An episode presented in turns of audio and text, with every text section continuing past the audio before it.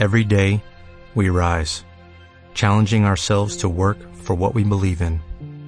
At U.S. Border Patrol, protecting our borders is more than a job. It's a calling. Agents answer the call, working together to keep our country and communities safe. If you're ready for a new mission, join U.S. Border Patrol and go beyond. Learn more at cbp.gov/careers. Buenas noches. Bienvenidos. Esto es Clave 7.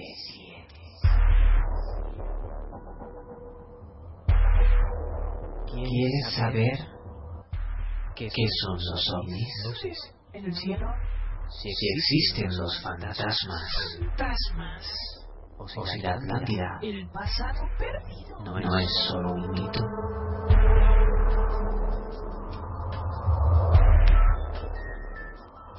¿Te atreverías a pasar la noche en una casa encantada? ¿Te atreverías?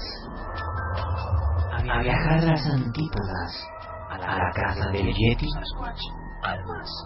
¿O a adentrarte en profundas rutas en busca de intraterrestres? Intraterrestres. ¿Quieres saber si la brujería es real? Conjuros y pociones. Si existe la magia. Realmente existen. Entonces, escucha. Clave 7.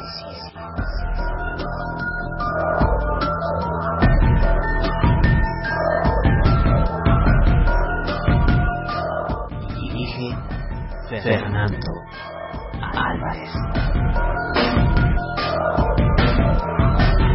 Presenta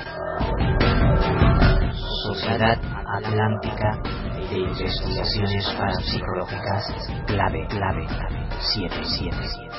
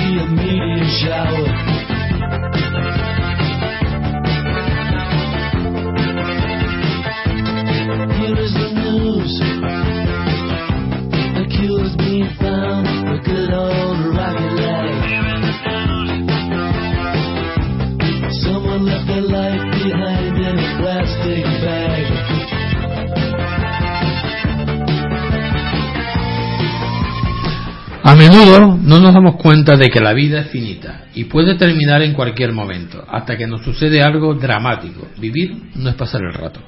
hours to Fort Fight.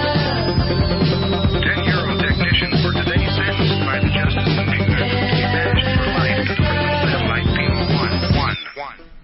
La vida no vivida es una enfermedad de la que se puede morir. Repetía así el eminente psicólogo Carl Gustav Jung a sus pacientes. El tiempo fluye, los días pasan y cada segundo que vivimos es un momento que ya no volverá. La vida, nuestra vida avanza implacable, porque una cosa es estar vivo y otra, bien distinta, es vivir la vida.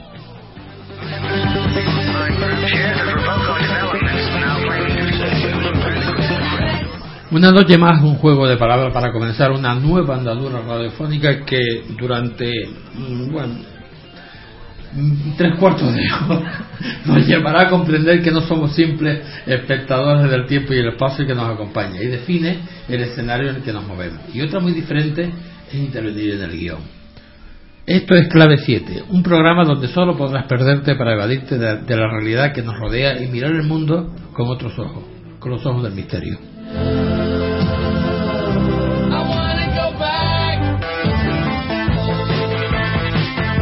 En los controles, Fini Mateo, buenas noches. Si no me echa la bronca, era una... Primo, yo no, te, yo no te echo la bronca. Vale. En los estudios de Radio Janeto me acompañan las personas que hacen posible que esto funcione. Parte del equipo de Clave 7, que es Carlos Soriano, Ani Torres, José Rivero.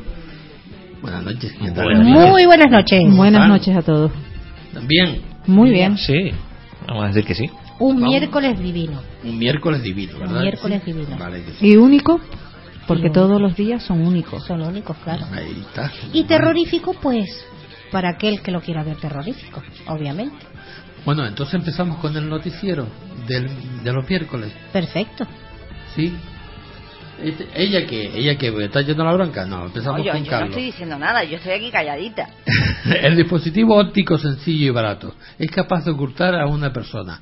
Un físico y su hijo de 14 años crean una capa de invisibilidad de tamaño humano. Pues sí. Pues sí. Hablamos de ciencia y encima de ciencia de la barata. Vaya. De la barata, sí. Sí. 113 euros. Exactamente, 150 dólares al, al cambio, según, según la noticia. Se trata de, de un caballero llamado John Howell, que es profesor de la Universidad de Rochester, en Nueva York, profesor de física. Y bueno, con la ayuda de su hijo, Benjamin, de 14 años, pues creó un, por decirlo así, un cacharro, ¿vale? Que permite eh, esconder a los ojos de cualquiera objetos tan grandes como una persona. Eh, ya se han hecho otro tipo de experimentos con una- un material que se llaman metamateriales que permiten eh, ocultar a la vista ciertas eh, ciertos materiales pero eh, ciertos objetos pero de momento de pequeño tamaño vale no se ha conseguido crear es- ese tipo de, de- de camuflaje eh, a, muy gran nivel salvo un, experimento determinado en el que eh, parecen eh, haber conseguido algo parecido a una capa eh, como la de Harry Potter, bueno, en este caso. Pero el, el caso de este, de este caballero tiene sus pros y sus contras. En este caso, el pro, digamos, es que puede ocultar, como digo, objetos como una persona y además se pueden adaptar las medidas para ocultar cosas más grandes. Pero tiene una particularidad.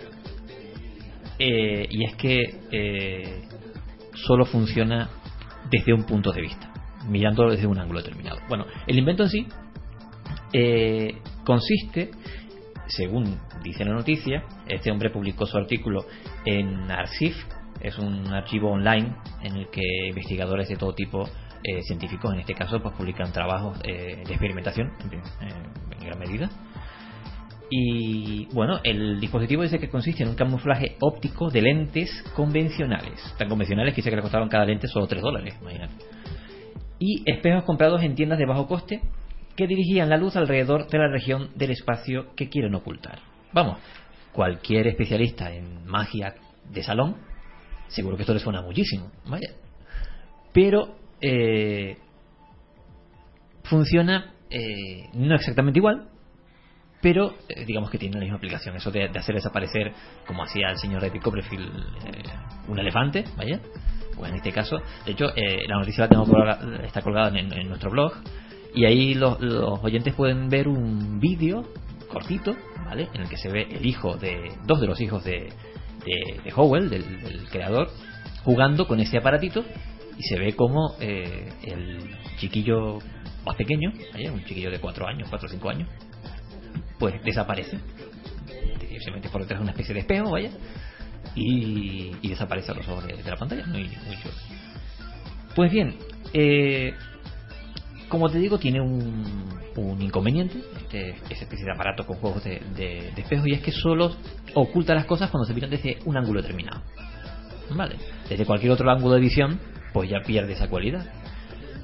Pero, ¿qué, ¿cuál es lo positivo? Porque se podría utilizar para ocultar objetos que solo son visibles desde un ángulo determinado. Por ejemplo, por poner un ejemplo, satélites espías.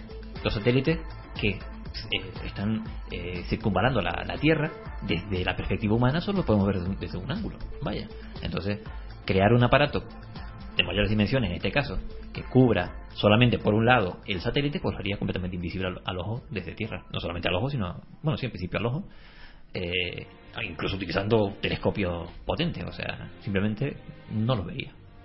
Entonces, bueno, el, este científico no eh, no descarta la posibilidad de que alguna agencia espacial esté eh, espacial o militar esté interesada en, en su invento.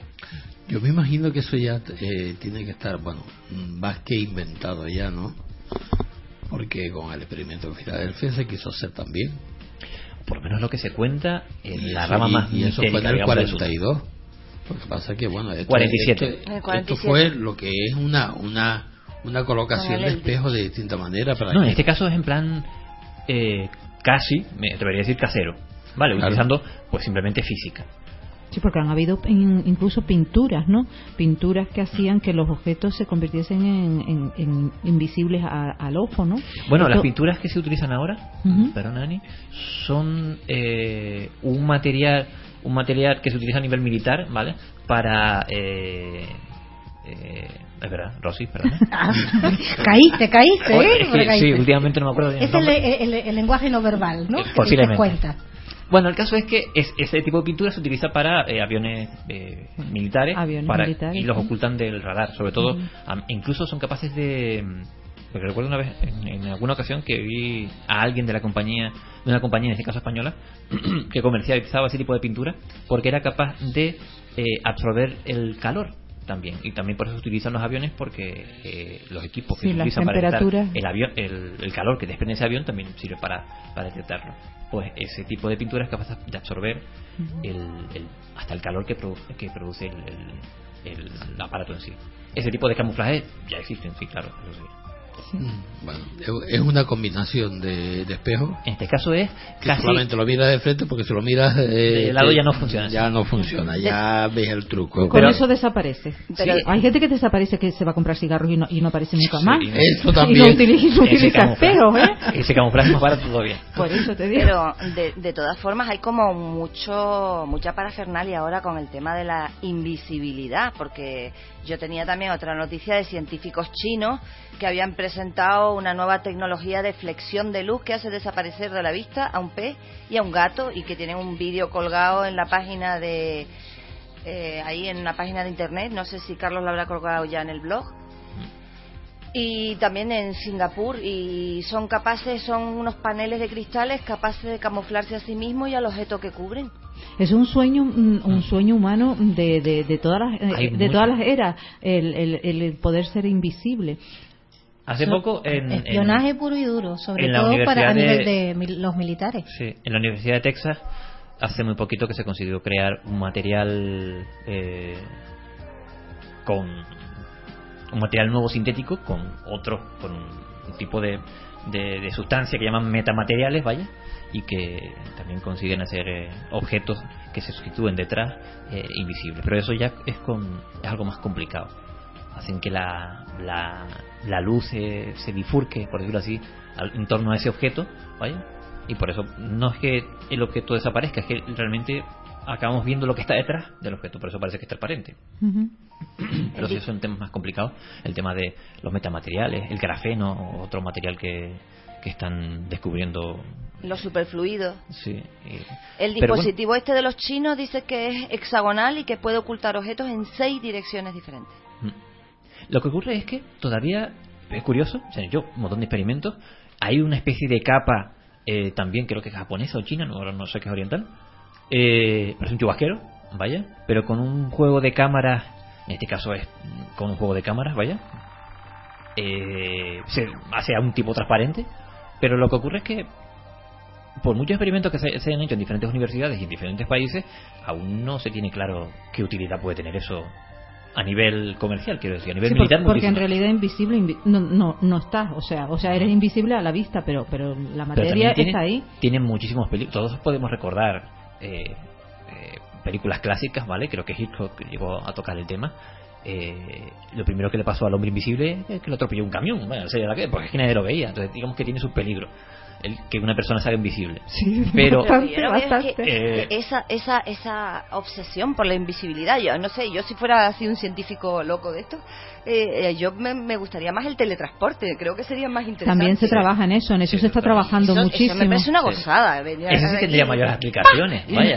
En el, te- eh, en, en el teletransporte se trabaja muchísimo, lo que pasa es que no se ha logrado. La- los- las investigaciones que hay acerca de eso son muy tenues. cuántico se ha logrado. Pero Sí, claro, no es lo mismo, no es lo mismo tra- teletransportar un neutrino que un- Hay muchas teorías sobre una caja de... Claro. Pero eso sí tendría muchas aplicaciones. Imagínate poder sacar materiales o personas Vamos a ver, Fini, desde la Tierra. desmare- desmaterializarte y materializarte tal como está es complicado. Sí, sí, reunir que todo salga vuelva a estar donde estaba es complicado. El caso es que eh, eso sí tendría muchas aplicaciones. Imagínate en la carrera espacial, por ejemplo, eh, no haría falta tanto combustible para sacar cosas o personas de aquí al espacio. Se ahorrarían en, tra- en transporte. Por ejemplo, ¿vale? Ese tipo de, de cuestiones. Eso sería, sería más loable. De hecho, se están haciendo estudios. Yo creo que sí. Sí, sí, sí, se están, se Y más de lo que nosotros pensamos, porque seguramente cuántos estudios se estarán haciendo al respecto. Que no nos enteramos, como casi todo. Yo creo que, que la fantasía está en el ser invisible, ¿verdad? Hombre, una Sí. cosa está clara, Sí. ¿vale? Lo que llaman ciencia ficción, vaya, generalmente dice que tiene más de, de ficción que de ciencia, pero de ahí hay muchas eh, muchos científicos que han sacado ideas y han tratado de decir, coño, ¿y si esto es posible? Y gran- grandes cosas que, que, que aparecen en muchas películas de ciencia ficción hoy en día son una realidad. Sí, la verdad que sí. ¿Se acuerdan? Mm, No viene exactamente al caso, no es igual, pero bueno, en la, también salió una noticia, no sé si fue un japonés o un chino, que creó, ¿te acuerdas de un traje translúcido? Que he comentado yo. se, que se volvía invisible, o sea, tú te podías volver invisible, el traje, ¿te acuerdas? Lo estaba Si comentando mentías, algo de eso, ahora. ¿verdad? Era así, detectaba, Ese no- detectaba ese no lo recuerdo. eh, el traje, el, el, el- hombre se ponía su traje y, y la cuestión era, era muy clara, si el hombre mentía, ¿Mm? esa, digamos, esa sensación, ese, a través del sudor, ¿me entiendes? De la piel del hombre, el traje se volvía mm, translúcido, como casi invisible, o sea que el hombre se quedaba en, en desnudo, prácticamente. Un detector de mentira. Un detector, Sí, sí, sí, sí. es como si fuera un detector de, mentira, pero en traje. Claro. O sea, no es lo mismo, pero por ahí también, o sea, todo es cuestión de... de La de cuestión es hacerse hacer- es o hacer un- invisible o visible. Claro, es- En un, este un caso. buen regalo, un buen regalo regalo. para hacerlo. Hacerse sí, invisible. No, hacer ese, no, regalar esa prenda y así te A muchas que te están personas. No, es un buen exacto. regalo por ahí. Por ahí creo que iba enfocado el tema de ello. Ah, muy curioso. Bueno, mm, Fini nos va a, a contar lo- los detalles de la del Google Glass o Google Glass. La lentilla inteligente podría ser en realidad. Puede ser realidad. Los investigadores podrían producir lentes de contactos inteligentes. Estas tendrán las características del Google Glass. Yo lo la- yo hago eso como, la- como si fuera un chicle, ¿no? Sí, de las gafas. No, las, las Google Glass son gafas, en este caso. Pero ahora han, han sacado lentillas. Lentilla. Pues sí, son científicos de Corea del Sur y de Suiza. El equipo creado por el ingeniero químico del Instituto Nacional de Ciencia y Tecnología de Yulsan-Yang Yun Park, buenísimo ellos, han elaborado un objeto de grafeno y nanocables de plata transparente, elástico y de alta conductividad. Tiene un solo píxel. Después los investigadores lo conectaron a unas lentes de contacto tradicionales y utilizaron conejos para un experimento, ya que los ojos de estos mamíferos son similares a los humanos. Como siempre los animalitos están sufriendo de, las burradas que hacen los humanos. Los animales no intentaron frotarse los ojos ni tampoco aparecieron manchas de sangre después de cinco horas de pruebas. Nuestro objetivo es crear una pantalla de lentes de contacto portátil que pueda hacer todo lo que hace Google Glass, dijo Park. Los investigadores van a seguir desarrollando el invento y los métodos de su aplicación. Es curioso, estábamos hablando primero de la invisibilidad y ahora estamos hablando de unas lentes impresionantes. sí. Sí. Tú imagínate ser invisible Lo- y al mismo tiempo tener esa, Lo impresionante es esta todo lo que está detrás, que es, eh, me parece publicidad, pero ya que lo estamos nombrando, es Google. Vaya, pues ahora mismo no solamente es una de las grandes compañías eh, eh, internacionales, vaya, de la información, sino además de la creación de inventos tecnológicos. Y la Google Glass no son otra cosa que, tú imagínate, eh, ir por la calle con todo en uno. Claro, un- una gafa, vaya, tener el smartphone y, Pero tipo y- Terminator, y un ordenador. Es que cuando estaban terminando de, de promocionar lo que es las gafas, porque eh, estaban terminando de promocionar las gafas, ya avanzan como, como, como la, la ciencia y la tecnología en, en, en esta línea. Avanza tanto que ya sin promocionar o terminar de promocionar la gafa ya te sale lo que es la lentilla. Con lo cual tú vas por, por la calle y vamos, vas conectado a todo, como dice que como dice pasa que vas yo no conectado sería a todo. capaz Ahora, de- de- la te parece a Robocop, ¿no? Sí, no, Sí, como, como Terminator, ¿no? Que tenía aquí Sí, eh, tal, eh, Imagínense, toda la ¿recuerda información. la, imagen de Terminator o de sí o de Robocop cuando se veía desde dentro del individuo y veía esos circulitos en la pantalla identificando pues algo parecido aunque no identificando nada pero ahí te aparecerían pues las pantallas típicas de internet YouTube eh, Sí, eh, además por los supermercados te aparecería productos en oferta, yo qué sé, imagínate. ¿no? Entonces, si quieres buscar en, en el Google Maps, ¿vale? Pues te aparece la pantallita y puedes ver los locales cercanos. O sea, y todo Eso, eso, eso ha pasado también con, la- con las gafas, también hubo unas gafas de, Las- de la- las de cámara y todo eso, ¿verdad? Estábamos hablando de eso, que ah, Pero que las prohibieron por lo visto, bueno, no es que la hayan prohibido, pero ha habido muchísimos problemas porque eh, si la persona entra con ella dentro de, eh, de una tienda, por así decirlo, o una cafetería, mm, han pasado ya casos de que han sido denunciados que no quieren que entre las personas con ese tipo de gafas, porque claro, te están espiando, te están grabando todo. Y también tiene sus peligros. Yo yo es que voy voy con el móvil por la calle y me hacen una llamada y a veces tengo que pararme, pues eh, yo qué sé. igual no cruzas por la calle. tenerlo ahí. Tú imagínate, prohibido mm, utilizar el móvil en el, en el coche mientras conduce y las lentillas esas que vas viendo tú, imagínate de qué Exacto. forma vas a conducir, vamos, me parece una ¿Qué cosa disparatada, No disparatada. sé, yo no sé cómo una persona podría con- concentrarse. sería para sería para determinados momentos. Sí, o sea, ¿Qué momento? Pues momentos en que estarás a solas en tu casa, porque yo no me imagino tener unas lentillas de ese tipo, ir conduciendo o ir caminando por la calle, porque no sabes Yo me la pego, vamos. O sea, Vamos es ver, muy tú cuando difícil, llegas a tu casa te quitas las lentillas, te las pones para salir a la calle. pero es Sí, muy pero tú difícil. que Es muy por la difícil. calle. Tú eh, puedes ir por la calle. Bueno, la juventud de ahora puede, vale, puede ir incluso ahí con el famoso WhatsApp, vaya, y, Y van caminando. y caminando sin mirar si delante Sí. alguien o no, vale. Pero eh, es que yo no puedo. Yo Date cuenta que unas gafas bifocales, unas simples gafas bifocales, hay muchísima gente que tiene dificultades para, eso para prestarte adaptarse. atención, Entonces, sí imagínate tú un sistema mm, de, mm, de Google con toda el, con lo amplio que supone la información hay en unas lentillas y tú vas por la calle y a ver, me interesa leer la prensa o me interesa hacer y oye, por cierto, ya veo Vamos, es que es un poco mm, surrealista, existe, pero es un poco surrealista de poder mm, aguantar. Tendrías que adaptarte, mm, pues muy mucho, muy mucho, porque es bastante difícil conducir con unas lentillas que te van dando la información informática. Al- Es que si te prohíben encender un cigarro, si te prohíben eh, llevar el móvil, pues imagínate llevar una cosa de esa. O sea que será Ya, para sitios muy determinados. Y, el colapso cerebral, me imagino. Pues No, imagínate. pero yo, supongo, supongo, pregunto, una vez puestas las lentillas, ¿qué pasa? Cuando tú das la orden que tú quieres ver determinadas cosas, Claro. o ya de por sí la lentilla a lo loco te pone las imágenes y No, te pone no, la no, información, eh, aunque bueno. tú no la quieras. Mm, Pues- no, pues tú le solicitas la, tú le solicitas la información. Claro. Tú le solicitas la información y la, y la información Ah, te la vale, está dando. vale, tú, tú la pides primero, no es que salga ahí a lo loco no, sin no, tu no, quererlo. no, bueno, pues de, lo- de los sistemas estos puede salirte cualquier cosa, pero no, es que tú, puede- tú le pides la información. La noticia es esa, que, tú, que, que ya no es necesario, pues mira, del ordenador personal que era que era pequeñito y que mono, después a la Sí. tablet y ahora las, ga- las gafas y ahora ya va todo mucho más, a- más avanzado y ahora es la lentilla. ¿Qué saldrá ahora? A partir ¿Qué de ahora? saldrá ¿Qué ahora? saldrá Eso ahora? digo yo. Porque después de eso, yo creo que habrá otras cosas que me vas a contar tú ahora, ¿verdad que sí? Bueno, ya, pero lo mío, mm, digamos que se sale un, un poquito. Lo mío eh, está llamado arte. Bueno, pero primero vamos a hacer una pequeña ráfaga Perfecto. musical y después me cuentas, porque después de, de, de lo que acabo, acabamos de ver, después va a pasar lo que tú me vas a contar. Mm, sí, evidentemente va a pasar queramos o no queramos.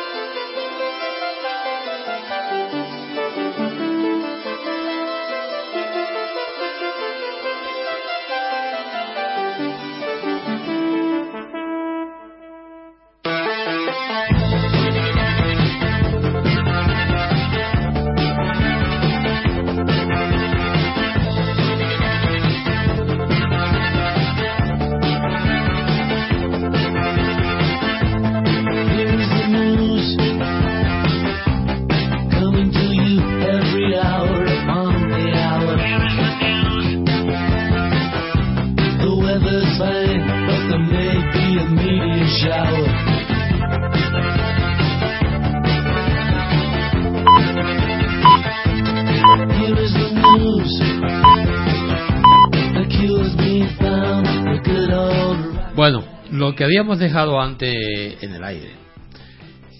Los precios, eh, cada año mueren en España en torno a 380.000 personas, de las cuales un 25% son incineradas. Un proceso traumático y lleno de emociones. Los, eh, los últimos en pompa fúnebre, retratos con la ceniza de los muertos. Es así. Pues sí. Es decir, que si vamos con los aparatitos estos, Sí. nos volvemos locos, nos atropellan, no, no, nos entran de todas clases de cosas. Y luego nos convertimos no, en, en- en- es en ceniza. arte, en puro arte. En puro arte. Lo cierto es que, mm, pues esto, bueno, esto ya viene ya, no, no de ahora, sino que han habido también otras personas que, que han empezado a, a dedicarse a, a utilizar la ceniza de los difuntos. Primero empezaron con la ceniza de las mascotas, eh, pues mm, no en cuestión de, de- pintura, pero sí eh, en hacer objetos con anillos y cositas de esas a través de las mascotas. Eso sí, pero resulta ser que hay un señor, un tal Daniel Giordanosu, creo que se llama. Este chico es español, pero es que de, de- de origen búlgaro, ¿no? Parece ser que Daniel pinta cuadros con cenizas de difuntos, ¿vale? Esto por un lado. Eh, ¿Cómo se le ocurrió la idea? Pues, pues vale, mm, como él es artista, pues pensó en, tenía, mm, viendo a sus amigos que, que pasaban por la triste situación de un familiar muerto y que tenían sus cenizas, eh, pensó, pensó que qué mejor manera que plasmar en un cuadro el, el retrato del difunto con sus propias cenizas. Hombre, a, Claro. mí, a mí me parece, no sé. Bueno, pero Mejor hay me callo. quienes, hay quienes quieren tener a sus seres queridos de una o de otra manera. Pero es que es Esto una manera de no dejarlo avanzar. Es, bueno, no Pode- sé. Hombre, podemos, mm, claro, podemos ahí Más atrás tú contaste... todo un debate sobre el tema, pero el hecho es que hay gente pues que sí, que le apetece.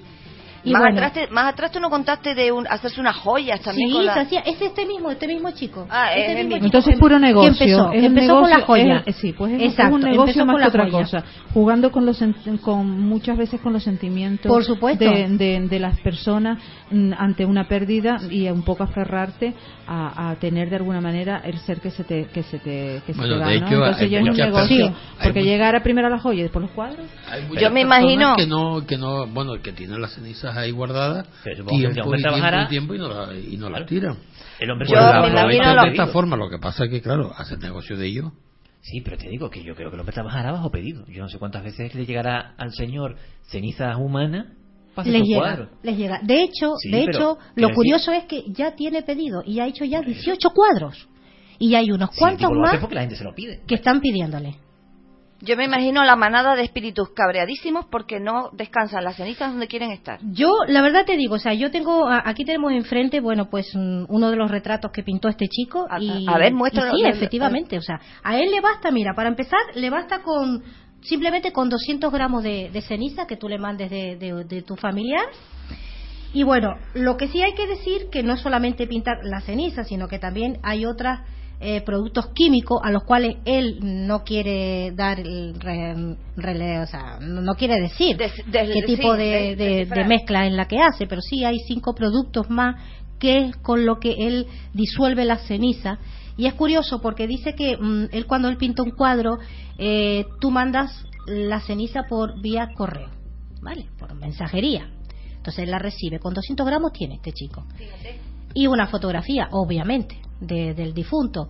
Entonces él utiliza, ¿cómo, cómo, cómo hace? Coge la ceniza y, y hay cenizas que son pues mm, no tan en polvo, que son mm, granulados un poquito más grandes y es que se quedan granulados, Exacto. se queda ceniza y Exacto, granulado, porque nunca se, se- se llega a convertir en ceniza del todo. Exacto. Entonces él va jugando entre la, el tamaño y los tonos, porque tampoco se quema igual. Hay más grises, hay más blanco, ¿me entiendes? Y él va jugando con esas mezclas y verdaderamente te va haciendo mm, un verdadero retrato, porque es que hay que ver que, que hace un retrato, vamos, a mí me gustaría verlo Pero por también es lo que curiosidad. Rosy, es negocio. Por Porque, supuesto que sí. a ver, si no... Claro. Tú, tú le estás mandando... De las una- joyas una pasó a los cuadros. Una ceniza por... De las joyas eh, pasó a los cuadros, Por sí. mensajería, pero tú qué sabes si lo utiliza o no lo utiliza. ¿O qué eso utiliza ya para hacerlo? mira eso Hombre. ya tiene que mandar en la persona que confiar en él. Hay que Lógico. Si hay que confiar en la él ceniza de un difunto, Y pagas tendrás que confiar. 380 pero, mil. pero a lo mejor no no no no, No. Se paga entre ¿Cuánto- cuánto son? 250 y 900 Pero igual, euros se igu- llega a pagar. igual Ani, la, la foto de la Harley, de la moto del, dif- mm, porque Sí. hay un cuadro que es una moto, Sí, una Harley de, de la persona que, que falleció. Igual tú Porque era envías un la motero, ceniza, porque porque era era un un motero. motero. Igual tú envías la ceniza y resulta que te vas a encontrar con que las cenizas mm, tuyas fueron empleadas en la moto cuando a lo mejor eh, no, no ver las motos ni, ni vamos ni cerca. O sea, eso eh, ahí hay mucha mucha mm, no sé, muchas cosas, muchos datos irreales y Rosy, es un negocio. es un negocio como Es otro cualquiera, es lo que yo dije desde el como principio. vender un ataúd, como vender una urna para poner una ceniza. Es un negocio, Como por en el cementerio comprar la losa o alquilar la, la, la, la- la losa donde pones tu la, la, sí, la- lápida. sí, la lápida, mejor dicho. O sea, todo Son es negocio. nuevas la muerte opciones, hoy son por hoy es nuevas un negocio. Bueno, Es- eso es lo que pasa. hay, hay que reconocer que aquí solo hay tres obras, por decirlo así, expuestas en, ese, en esa hoja de periódico que tengo delante. Y, hombre, es- es- se ve que el hombre es un buen dibujante. No digo que no. Dibuja como a carboncillos. eh, al Sí. final se queda como un poco Exacto. como a carboncillo. Está mal que lo diga porque ceniza, Pero carboncillo, pero es así. No, sí, pero- la pero es así. gente, ¿no? Mira, Mm, mm, no, yo, eh, Por los ver, cuadros que estoy viendo, vamos, yo no que los oyentes no eso. lo pueden ver, pero si un a ti poco un para señor, explicar. tú eres artista y un señor te dice que quiere que te pintes al, al abuelo con utilizando esto y lo otro, te lo está pidiendo. Quiero Claro. decir, y encima te paga por ello. Yo no veo el, el- el inconveniente. da un dato, da un dato que parte de las ganancias, me- parte de las ganancias van a, a varias federaciones, entre ellas la Federación de la Lucha de Padres y Niños con A ONG. de, de cáncer. Sí, hombre, porque hay si no se le tiran encima. Es lo mínimo que claro, o sea, hay una parte de ese dinero que, que Sí. va, que va destinado. Y lo otro curioso, el otro dato curioso es que, que eso es lo que yo me pregunto, ¿no? Vamos a ver, él pues asegura de que el cuadro al menos tiene una duración de 500 años. Sin comentario. Sí, es que se ha hecho Ha el silencio, una- se ha hecho, se ha hecho el silencio porque lo de los eternidad, 500 ¿no? años. 500 años. ¿Por qué? Porque ¿Y él ha quién es el estado- guapo que lo constata? Hombre, eh, él ha estado yendo por varios museos de, de Europa y ya ha estado, pues, claro, como artista que es, sabe de mezclas, sabe de, de un poco de todo eso, de, la, eh, la- de distintos tipos de pintura que a lo largo de, de- de- de- de los años, de los cientos de años, que, que aún se conserva. Entonces, él es entendido, él es entendido sobre el tema. Entonces, con el estudio que, le, que Sí, hizo, pero lo de él es nuevo. eh, hombre, mm, hacer un retrato, hacer un retrato de un familiar fallecido, pero Con sus propias cenizas. pero es lo que decía Carlos, hay gente que le gusta y lo y quiere tener a su familiar No, hay- así. hay- por y él simplemente pues Independientemente de que a- Claro. personalmente me resulta algo un poco macabro. Yo no Pero lo es haría. opinión personal. O sea, para empezar, mi opinión, o sea, yo yo no lo haría, yo. Yo tampoco. Pero sí reconozco de que hay gente que bueno que Sí, pero le hay puede mucha llegar a gente, gustar. hay mucha gente que, lo- que lo, si lo, porque claro, lo tenemos que mirar como, como lo que es un negocio para él que lo que lo realiza, ¿no? Pero también es cierto que mucha gente, yo las veo por la calle que llevan el cristalito con la cadena y las cenizas de, de, de la persona fallecida que ellos han decidido llevar y lo veo por la calle y lo llevan colgado al cuello, o sea que también es, es un poco el- a gusto del consumidor, lo que cada uno quiere y, cada, y lo que cada uno vea que se puede sentir mejor o peor y como ya el difunto no puede hablar ni elegir, Todo, pues evidentemente, est- hasta este tipo de cuestiones, claro, esto pasa Eso es en nuestra cultura. en Bueno, este tipo de estamos en un programa en, en donde podríamos cuestionar eso. Estamos dentro de, de una cultura en la que este tipo de cuestiones tienen su cabida comercial, vaya. Hay otras culturas en, en- en este mundillo, en este mundo grande o pequeño, depende del punto de vista en el que vivimos, en el que este tipo de cosas no se hacen porque los difuntos son, si no sagrados, son eh, eh, sí, sagrados o tabú, que no se pueden tocar. Los difuntos son algo a los que se accede únicamente para consultar cuestiones vitales, no se les puede estar Sí, porque la muerte es tocando cultural. porque sí, eh, te digo el- noticia. el- la muerte nos llega a todos pero el, el- la, la interpretación Sí, o el sentido sí es Es un tema cultural. to- to- totalmente cultural, donde según la cultura mm, sí. le- mm, que tengas le da una interpretación de una manera o de otra. De todas maneras, este chico, mm, yo no sé cómo le llegará a ir en el futuro, pero bueno, ya tiene hecho pedidos ya de, de- desde México, ya lo- también lo han estado llamando, y porque claro, todos sabemos que en México pues bueno, la cultura de la muerte para ellos es Es una alegría. es, es Sí, una alegría bueno, para ellos, ¿no? eso es Ya tiene pedidos de ahí. Nosotros de, de y de mascotas. Vamos a pasar a un estudio de la vida. Vale. El impacto de los cometas contra la superficie de la Tierra podría haber proporcionado la energía necesaria para crear las moléculas siempre que, que formaron la- los precursores de la vida. Carambola vital. ¿Fue el choque de cometas el inicio de la vida en la Tierra? Eso es un estudio que, que se han hecho en estos días. eh, bueno, siempre se, habla de, este, de Estados Unidos. ¿No es así? Mm, Sí, eh, dicen que el impacto de los cometas contra la superficie de la Tierra podría haber proporcionado la energía necesaria para crear las moléculas simples que formaron los precursores de la vida. Y esta conclusión, publicada en el número 20 de junio de la revista Journal of Physical Chemistry A, Se basa en un modelo informático que reconstruye el efecto producido por un cuerpo celeste compuesto de agua, dióxido de carbono, metanol, amoníaco y monóxido de carbono. Cuando un cometa golpea la superficie planetaria, el impacto puede resultar en la síntesis de sustancias bastante complicadas como los prebióticos, es decir, precursores de la vida, dijo el coa- coautor del estudio Neil Goldman, del laboratorio Lawrence Livermore de California. Los investigadores programaron las condiciones con temperaturas de 2.538 grados Celsius y una presión atmosférica de 360.000 veces superior a la actual presión a nivel del mar. En este medio, las moléculas estudiadas de los cristales formaron estructuras, estructuras complejas llamadas anillos aromáticos. Estas moléculas basadas en el carbono podrían haber sido los precursores de las estructuras de ADN, cree el equipo de científicos estadounidenses. La hipótesis de que los cometas podrían haber traído a la Tierra las moléculas de la vida es la conocida como la panspermia y ha existido durante décadas. Pero la idea de que el propio impacto de un cometa podría haber creado las moléculas es nueva. Bueno, eso, de nuevo es un, eh, es un decir, porque vamos a ver, lo de la, eh, si- siempre eh, hemos creído lo del Big Bang, ¿no? La, lo, lo- eh, estos que chocan el- y se crea lo que se crea, pero la carambola de planetas, Bueno, a de, ver, es de que cometas, que no lo entiendo. existe, existe todavía un misterio. No lo entiendo porque la verdad es que, vamos a ver, eh, arriba que es un- una máquina de electrónica de esta, de, de jugar la maquinita que empiezan a Un tocar un- un- Claro, billar o el billar por- por cósmico ese- siempre se ha llamado el billar cósmico. por Ah, esa, por esa, por ese es que ocurre hay un, un gran misterio en la ciencia vaya y es que incluso incluso el propio eh, eh, ¿cómo se llama el señor este de la evolución? Darwin. Darwin, gracias. Darwin. Eh, hasta. Darwin se quedó no llegó al final de, de su teoría porque le faltó ese dato crucial además él mismo lo llegó a escribir en, en alguno de sus diarios y es que aunque él pudiese llegar a encontrar las claves de la evolución humana de cómo cambian las especies en función a la necesidad vital vaya él no encontró de dónde provenían todas las especies. Vaya, porque de un modo u otro la vida se surgió en un momento determinado. Y ese es el gran misterio todavía que la biología trata de encontrar. ¿Qué ocurre? Que, la vida haya llegado al planeta Tierra a través de cometas es una posibilidad, pero la cuestión es, con que llegue una sola bacteria, llega a adaptarse dentro de un planeta que es inmenso comparado con una bacteria hasta crear todo lo que ahora conocemos.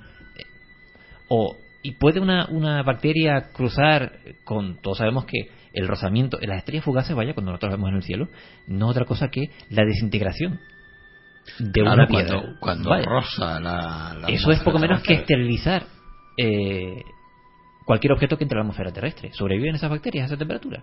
¿Qué va? No, Entonces, pero a ver, lo que la, de- la panspermia dice- decía, ¿no? Es que eh, de, de- del roce, del, del, del paso de cometas y de, de cuerpos celestes a- en la Tierra, pues se forman, como tienen esas estructuras, eh, esa- esas pequeñas moléculas, mm, mm, pues puede eh, originar moléculas más complejas que esas Mm. ya se vayan desarrollando. Lo que ahora están diciendo es que no es ya que dejen aquí eh, moléculas al pasar, sino que el mismo impacto, al generar esa, esa, esa potencia, esa energía de calor de 2500 no sé qué grados Celsius, pues ella, ese calor con ese impacto genera, genera esa, esa molécula. Pero claro, Es una pequeña variación de la teoría de es la una nueva teoría, normal. vale, pero en cualquier caso, todo esto que acabo de comentar, no, no hay posibilidad de demostrarlo todavía. Vale. Entonces, son posibilidades de la, de la para la eh, creación de la vida en el planeta, pero hombre, eh, a ver quién tiene razón de todo ello. Pues por eso te digo, esto es un estudio que hicieron unos señores y, y, y lanzaron esa hipótesis. Es que casi Pero todo, claro, pero casi todos son hipótesis en este, en este tema. Nunca, nunca hay una, una noticia con, digamos, mm, con la suficiente validez y la, y, mm, porque siempre son estudios y todo queda en hipótesis, hipótesis, hipótesis. Como Hay que es un mundo poca- muy desconocido. Hay muy poca un tema muy desconocido. la ciencia no, no nos da una, una veracidad de, No, de- no, de lo no. que hay. Ah, Son estudios, Quiere veracidad, dan- pero la ciencia quiere veracidad, pero luego Claro, no te la pero, da. pero están pañales todavía. Pero no ocurre- te la da, pero ella ocurre- exige veracidad. Ocurre que la, la ciencia te puede dar hipótesis, ¿vale? Más o menos de- eh, más o menos estudiadas, ¿vale? Y presentadas, porque eso tiene que presentar la comunidad científica. Pero, hombre, eh, una teoría irrefutable, eso necesita de muchos estudios. Y si es irrefutable es porque no solamente lo ha probado un señor, es porque se ha presentado ese estudio a la comunidad científica y todos los demás científicos han podido probar y hacer lo mismo y dar el mismo resultado. Eso es lo que hace que una teoría sea irrefutable. Sí, pero eso que- es como las matemáticas, Carlos. Si las matemáticas, si son tan buenas las matemáticas para resolver problemas, ¿por qué no se los resuelven ellos todos? O sea, es que es, la- es lo que dice Fernando, la ciencia siempre nos deja la duda, la duda, y ellos quieren veracidad. Pero justamente eso es lo que la gente dice. La gente su- suele decir que la ciencia eh, mata al misterio, pero es todo lo contrario. Eh, No hay, si ya los misterios están un poco, lo que nosotros consideramos misterios, están un poco perdidos porque dice que la ciencia no es capaz de explicarlo. Tú imagínate los misterios que trata de explicar la ciencia. Pues más misterios deberían ser todavía. Vaya. Pero, pero, la los ciencia estaría- pero la ciencia se supone que está para dar respuestas, Claro. no para dejar dudas, y siempre nos dejan dudas. Siempre nos dejan ojalá, dudas. ojalá lo supieran todo. Sí, pero, Pero mira, yo te digo una cosa, si la ciencia, si la ciencia no, no supiera nada, eh, ahora mismo no estaríamos hablando por, a través de la radio. Si no supiera nada, no tendríamos esa tecnología que hay en, lo- en los móviles que tenemos sobre la mesa. A lo que voy, o sea, hay... eh, ya, pero eh, yo lo que me refiero, de- yo lo que me refiero es que tantos telescopios con tanta eh, potencia que tienen ahí arriba para para plantearme una hipótesis de que no se sabe realmente lo que es un- que si el Big Bang, que si cometa, que Porque si eso es muy grande. mm, Date cuenta que ni siquiera- Es que a ver, ¿qué hacen que esas cosas ahí simple- arriba se han gastado tanto Pero- dinero para nada? Pero No, Fernando, para ¿Eso es lo que, puedo decir yo? Es que Para tan nada, solo no. subir arriba, eso cuesta. Y, y yo creo que no es tan. Vamos, no, para, no es para tan nada, fácil. no. Lo que ocurre es que el, el universo es eh, inmenso. No sé si será infinito, pero es inmenso. ¿Qué parte del universo Finito. estaremos viendo Vale, ahora mismo la no sé si será finito o delgado, pero el que- caso es que es muy grande y Pero nosotros estamos utilizando, comparado con el telescopio, catalejo para ver qué hay a, a- a Claro, lo lejos. Vaya. Pero el gasto económico, que yo estoy, yo estoy en la teoría, en la teoría de Fernando, el gasto económico tan descomun- descomunal para, para lo que estamos, para lo que estamos viviendo en el mundo hoy en día, ¿eh? Mm, ah, yo tengo la percepción de que no se han dado las respuestas eh, al- en base al, al desborde económico que se tiene y a todo lo, digamos, para hablarlo con palabras normalitas, a todos los aparatos y a todo el gasto científico que existe. Lo que ocurre es que eso no, no, no, no- los resultados de ese tipo de cuestiones no se dan en dos días. Hay experimentos que, lleva- que han llevado años y llevar a cabo porque se necesitan pruebas, porque hay que comprobar datos, porque lo que la ciencia funciona así. Y otros que tendrán datos ya, pero repito, no, no nos vamos a enterar de ello. Pero si ni siquiera se ponen de acuerdo todavía con las dimensiones que hay. Ya van por 11. Sí. El último documental de física cuántica que vi yo me parece que ya iban por 11. A mí lo que me preocupa de todo esto es eso, el gasto descomunal en una situación como la que tenemos y, y- y prueba tenemos ahí de la NASA y yo las respuestas sinceramente mm, no las veo tan tan válidas o tan sólidas. Siempre de, de divagar ante la duda, divagar ante la duda. También en depende. muchos casos, no en otros, pero bueno, en la mayoría de los casos. O sea, cuando hablamos de temas tan peliagudos como es el, la aparición de la vida en el planeta Tierra, ¿vale? Eh, evidentemente llegar a una resolución, llegar a comprobar una teoría, tiene lleva años de experimentación. ¿Vale? A, a- a nosotros nos enseñaron que eh, eh, yo creo que es lo que el conocimiento de la época en la que estuvimos en el colegio nos, nos hablaron de ese caldo primitivo en el que la eh, el mundo era todo casi un océano en el que por la temperatura, la presión atmosférica y demás, pues empezaron a crearse las primeras eh, microorganismos eh, celu- eh, celulares, primero Celulares. unicelulares, y luego se fueron mezclando. Vaya, eso se, se ha tratado de hacer en laboratorio. desde los Era años una 70 vez en la- adelante. en la Tierra, ¿no? Eh, pero Donde mira, Carlos- se ha tratado de hacer y no sale nada. O sea, eso que se ha tratado de, de- de reproducir ese caldo en, en, en laboratorio, ¿vale? Y no se produce vida.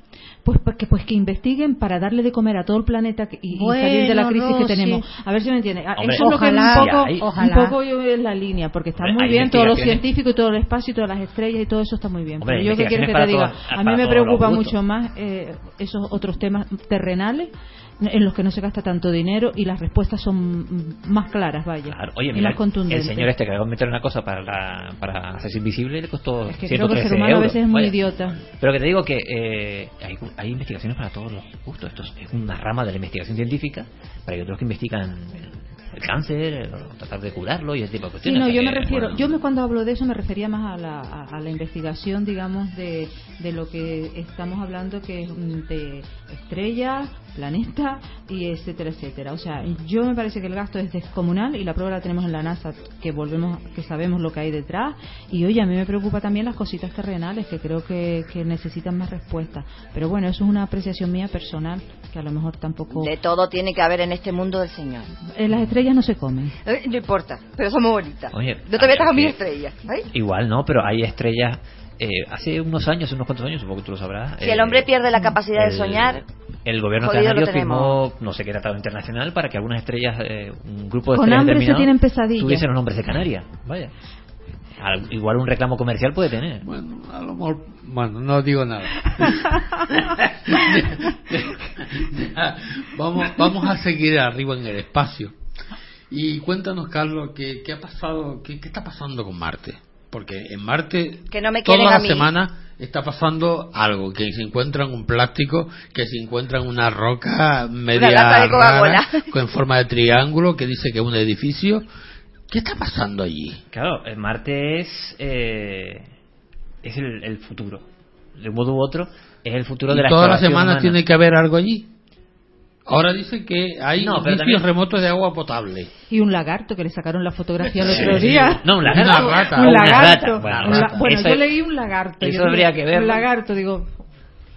Eso, eso habría que verlo, sí. Y el A ver, Ani, ¿cómo es? ¿Cómo es el- famoso, sí, también. Ani, Ani, bueno, ¿cómo es el, es que cómo hay- es el hay- símbolo?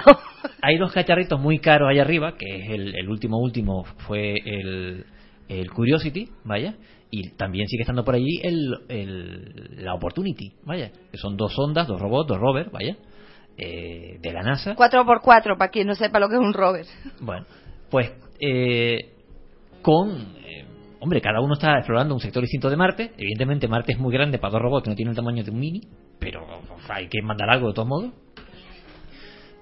Pero ahí están y, hombre, cada uno va extrayendo poco a poco pequeños eh, descubrimientos de, de lo que de lo que hay ahí arriba y pues adelantando cosillas.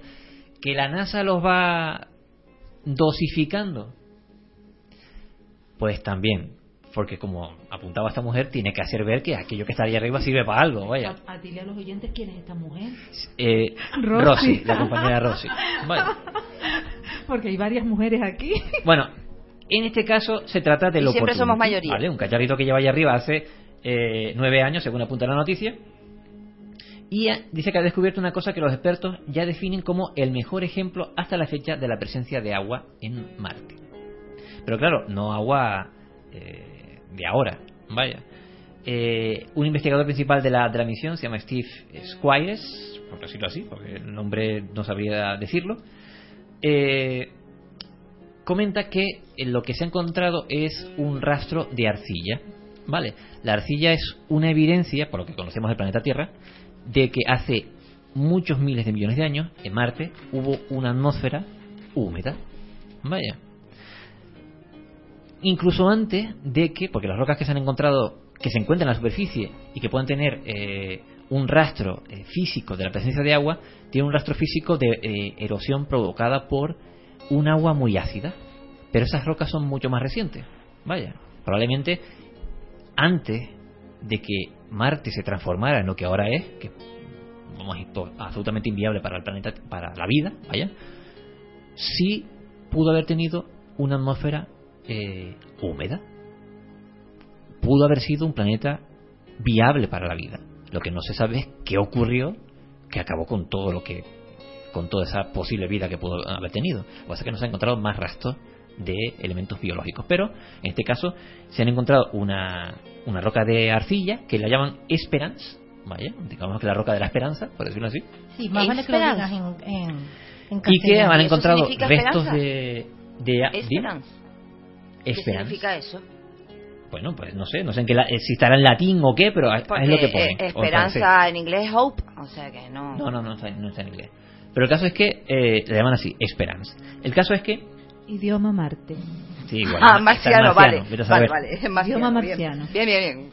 El caso es que, como digo, la, la roca que es arcilla, la- la- las arcillas son, eh, son elementos que se producen sobre todo por eh, eh, la presencia de agua que va restando solidez a, a la roca, vaya, la hace más porosa, pues han encontrado ese tipo de roca. En la Tierra son habituales porque tenemos un clima propicio para ello, pero en Marte no. ¿Qué ocurre? Que esto apunta a que, como bien decía el, el, el señor Steve, eh, mucho antes de que las condiciones se convirtieran en lo que ahora es Marte, mucho más duras, y el agua se convirtiera en casi ácido, en Marte había agua potable. Agua potable desde, desde el punto de vista humano, claro. Y también agua ácida. ¿no? No, eso posterior. Probablemente La lluvia ácida, cuando que la famosa lluvia ácida, porque todos dicen que la atmósfera de Marte mm, tiene la humedad que tiene esa, eh, ese grado de acidez, ¿no? Sí, tiene un pH muy alto. Ocurre, ocurre, ocurre en Marte por las condiciones actuales. Pero lo que está, eh, lo que está indicando esta noticia es que hace, evidentemente, muchos miles de millones de años, Marte era viable para la vida como la conocemos nosotros. Pero algo pasó. No se sabe exactamente qué. Algunos teorizan con la caída de un meteorito o un cometa de grandes dimensiones, porque hay una diferencia holográfica importante entre un polo de Marte y otro. Vaya, una zona ¿No será con la noticia anterior los dos cometas esos que chocaron? cualquiera sabe. Porque a lo mejor estamos hablando incluso del mismo momento de, de- de la creación del sistema solar. El caso es que Marte pudo haber tenido agua potable y por consiguiente eh, dosis necesarias para la, la vida y ya no lo tiene. ¿Qué ocurrió en medio? Pues eso ya será Así el otro. seguiremos esa sería la toda otra. la semana recibiendo noticias de Sí. Marte y cualquier piedrita veremos un lagarto, aquí- veremos a, a un marciano, veremos cualquier cosa. De aquí a, a- a unos cuantos años seguiremos. Ani, ¿cuál era la foto que, que, que estaba el dibujo de, de Marte? Mm, Bueno, hay, hay- Bueno. hay muchos dibujos, hay muchos. Yo, por, por, por terminar un poquito, a mí no me extraña que en Marte haya habido vida. Porque si nos podemos a pensar, nuestro planeta no es hoy lo que era antes. No. Entonces, ¿por qué mm, vamos a pensar que Marte no, no pudo haber albergado eso? Vida.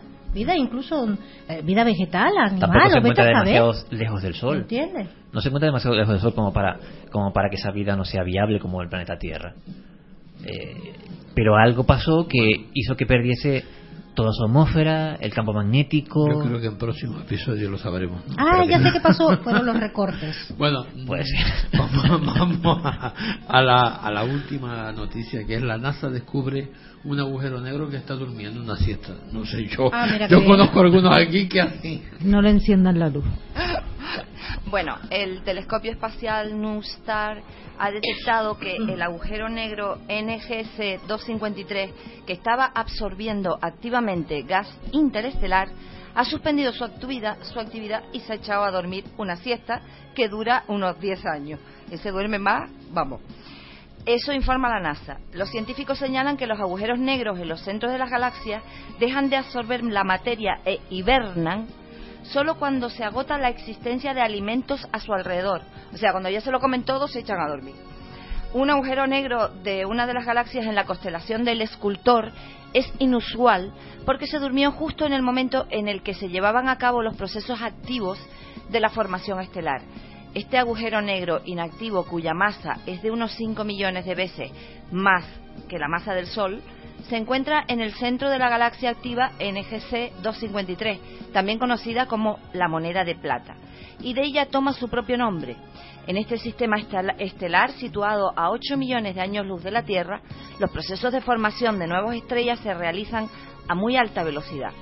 Las observaciones de rayos X del telescopio Chandra, realizadas en 2003, ya mostraron que el NGC 253 absorbía el gas muy activamente. Nuestros resultados sugieren que el agujero negro se durmió en los últimos 10 años. La observación periódica con los telescopios Chandra y NuSTAR serán capaces de indicarnos con certeza si se despierta de nuevo, dijo Brett Lenner del Centro de Vuelos Espaciales del Goddard de la NASA. Esperamos que seamos capaces de verlo si se despierta en los próximos años. La NASA me sorprende cada día más. Sí, y lo de la siesta me a mí también, porque Yo es que vamos a ver quedo, que un- un, agujero negro se ponga en siesta, que, Sí, que- que- se que quede ahí apague, y no Que- esté eh, recogiendo recogiendo materia, me, me parece extraño. Bueno, Hombre, los se científicos supongo que desconectó. también por, por algo Todos necesitamos desconectarnos al momento. Sí, hasta los agujeros negros. es curioso, es curioso el asunto. Eh, eh, yo creo que, a ver, si uno, si uno realmente eh, al mirar al cielo por la noche tuviese la conciencia clara de que eh, todo eso que está ahí fuera son cientos de miles de, de millones de estrellas que, que alrededor podrían estar girando un montón Las de cuales ya muchas puede que no existan. Dime. Las cuales ya muchas pueden que no Sí, existan. incluso eso, porque cuando miramos al, al cielo de noche estamos viendo Claro, una fotografía estamos- del estamos pasado. mirando el pasado, exactamente. Pero en cualquier caso, eh, si uno mirase eso realmente con la conciencia clara de lo que está viendo, eh, se daría cuenta de que somos prácticamente nada comparado con la inmensidad del universo. Como decían que éramos eh, polvo de estrellas, yo, sí- yo digo excremento de estrellas. Sea como sea, eh, igual el humano tomaría, tomaría eh, conciencia de que toda esa magnificencia que el humano quiere tener en, sí mismo, vaya, La igual no lo ombliguitis, es. como decía. Vaya que- no, no, no digo que seamos eh, una casualidad, como apuntan otros, ¿vale? Pero que tampoco somos tan, tan, tan importantes. Creo que el universo es tan inmenso, tan inmenso, tan inmenso que comparado nosotros con el tamaño, no, si lo comparamos con el tamaño de la- del planeta Tierra, tú imagínate, y un planeta tirando a medio, de gama media, por decirlo así, en cuanto a su tamaño, eh, pues, Yo creo somos, que no, no se somos trata, ni, Carlos, que, que no somos tan importantes. Yo creo que somos lo suficientemente importantes porque nosotros pertenecemos a este gran universo. Sí, en ese caso sí. Claro. Pero eh, eh, hablo de, de la de la soberbia de la, de la humanidad, esa, esa, esa que, que piensa que el universo existe porque nosotros lo estamos viendo y no al revés. Eh, Está Y claro que que no existe nadie más. Ah, no. Ah, sí, nosotros. sí, supuesto. nosotros vamos. El humano es el único y exclusivo. ¿no? Solamente en ¿Cómo? Canarias. Por Dios. En fin. Ah, que va, somos- No te metas con los canarios, no te metas con los canarios, por favor. No, lo que Pensar. pasa es, lo- sí, es el ego, el ego humano eh, es, es, es todo muy irreal, porque mm, como contemplando el, el cielo tú puedes pensar que eres lo más supremo y que estás tú solo en, en todo lo que es el, el universo. Eso me parece a mí que es de, de una prepotencia es- Y lógico. inmensa. Sí, Para mí eso es por un ilógico, simple cálculo matemático de probabilidades es imposible que solo haya un planeta en todo eso que sea nuestro y encima esté habitado. O sea, La ecuación de Drake. Sí, es, que es básicamente es básicamente imposible que no sea así. Otra cosa ¿Cuántas, son los ovnis cuántas, ¿Cuántas posibles civilizaciones había según la ecuación de Drake? No recuerdo, pero un par de millones había. Hablaba de cientos de miles. O sea, Y habrá. habrá. Bueno, chicos, hablaremos en otro momento de, de eso, ¿no? Eh, muchas gracias. Ani. A ti, cariño, y a todos nosotros Buenas y a noches. nuestros oyentes. Eh, Muchas gracias, Rosy. Muchas gracias a ti y muchas gracias a los oyentes por estar ahí oyéndonos siempre. Siempre son fieles a, a Sí. nosotros. Carlos, buenas noches. mm, buenas Muchas noches. gracias. Mm, A mandar. Fini, buenas noches. Que no dice que no te saludo. Eh, sí, no, es que tú, eh, como ves, tú solo te acuerdas de mí cuando truena, ¿no? No, no, menina. No me acuerdo mucho de ti. ya, ya. Muchas gracias. Muchas de nada, primo. Dicen que no hay mejor tiempo que el presente. Eso dicen. Pero, ¿existe otro tiempo aparte del presente? Hasta el próximo sábado. Sean felices.